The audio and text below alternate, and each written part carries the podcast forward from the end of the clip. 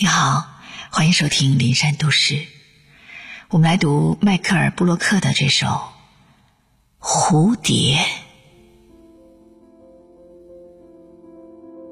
春天的第一只蝴蝶，身披橙色和紫色，从我的路上飞过。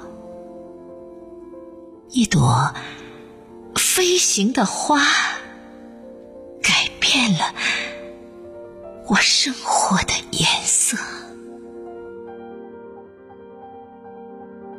是啊，亲爱的你，要学会自我安慰、自我激励，要去寻找、汲取精神的力量，战胜恐惧。